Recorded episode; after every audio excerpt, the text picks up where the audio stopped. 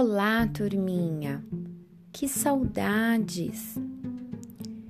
É possível fazer sumir casca de ovos? Com a leitura realizada pela professora Keila hoje, vamos descobrir. Um elefante com dor de dente. Na manhã seguinte, os pequenos cientistas acordaram transpirando de calor. É que durante a noite a casa tinha andado até a África. As crianças só tinham sentido um balanço gostoso embalando o sono delas.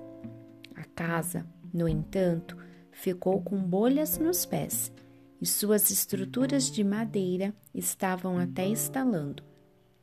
Aos estalos se misturava um estranho ruído que parecia um barrido choroso. Não era nada ameaçador embora viesse de um elefante grande que esfregava as costas num canto da casa. Carla foi a primeira a sair. O que é que você tem? Ela perguntou ao elefante. Acho que ele está com dor de dente, disse Vicente, que apareceu na porta de pijama, cambaleando de sono. O elefante, de fato, parecia aflito e suas presas enormes estavam sujas.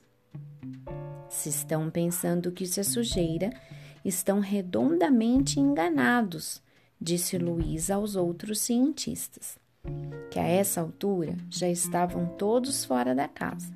Isto aqui é cárie, ela disse, batendo numa parte escura da presa. É o que acontece quando não escovamos os dentes direito ou quando não escovamos nunca, entenderam? O elefante baixou os olhos, envergonhado. Na primeira hora, Vicente foi até o porão. Pegou a furadeira, um pacote de argamassa e voltou para onde estavam todos. O elefante ainda não tinha a menor ideia do que estava acontecendo.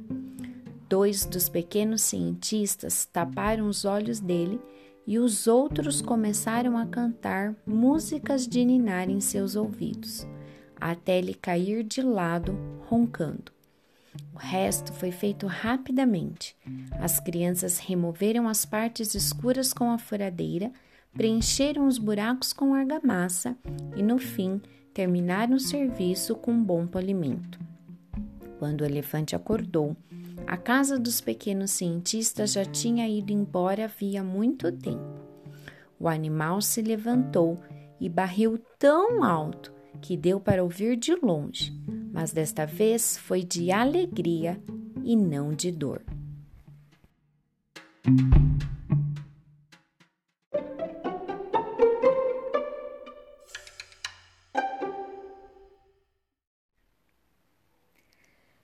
Saber o que as cáries fazem com um dente, você vai precisar de cascas de ovos, vinagre, água, duas vasilhas pequenas. Comece assim. Distribua as cascas entre as duas vasilhas. Despeje vinagre em uma delas, até cobrir completamente as cascas. Na outra vasilha, despeje água, também até cobrir as cascas. Na vasilha em que você despejou o vinagre, logo surgem umas bolhas. Depois, as cascas de ovo começam a subir. Na vasilha em que você despejou água, não acontece nada. Depois de mais ou menos um dia, as cascas de ovo cobertas com vinagre desaparecem. Sobram apenas um pouco de espuma boiando no vinagre e um pouco de membrana de dentro da casca. Em compensação, as cascas cobertas de água continuam do mesmo jeito. E por que acontece? As cascas de ovo são compostas de cálcio, que é sólido, mas não são tão resistentes. Dá para quebrá-las com uma colher. E no vinagre elas se dissolvem. Mas elas não se dissolvem na água como acontece com o açúcar. O vinagre contém ácido acético, que agride o cálcio da casca de ovo. O cálcio é transformado pelo ácido acético em dois outros elementos. A prova disso são as bolhas que sobem no início do processo. Essa transformação é chamada de reação química. Os ácidos são agressivos e corroem até mesmo materiais sólidos. Os ácidos não aparecem apenas no laboratório ou em alimentos como vinagre e limão. Eles existem até mesmo na boca e são responsáveis pelo apodrecimento dos dentes, formando buracos que chamamos de cáries. Na nossa boca populam milhões de micróbios, alguns deles as bactérias da cárie, que se alimentam dos carboidratos que encontram em nossa boca e liberam ácidos. Esses ácidos corroem nossos dentes compostos de cálcio. Os doces, principalmente, fornecem o melhor tipo de alimento às bactérias famintas.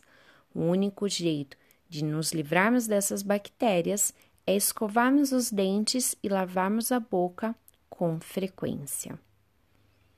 Gostaram da experiência? Curiosa, não é mesmo? Então, façam a experiência em casa, registrem com uma foto. No dia seguinte, observem o, o que aconteceu e façam uma breve escrita no caderno de português sobre a experiência e o resultado dela. Também tire uma foto do seu caderno.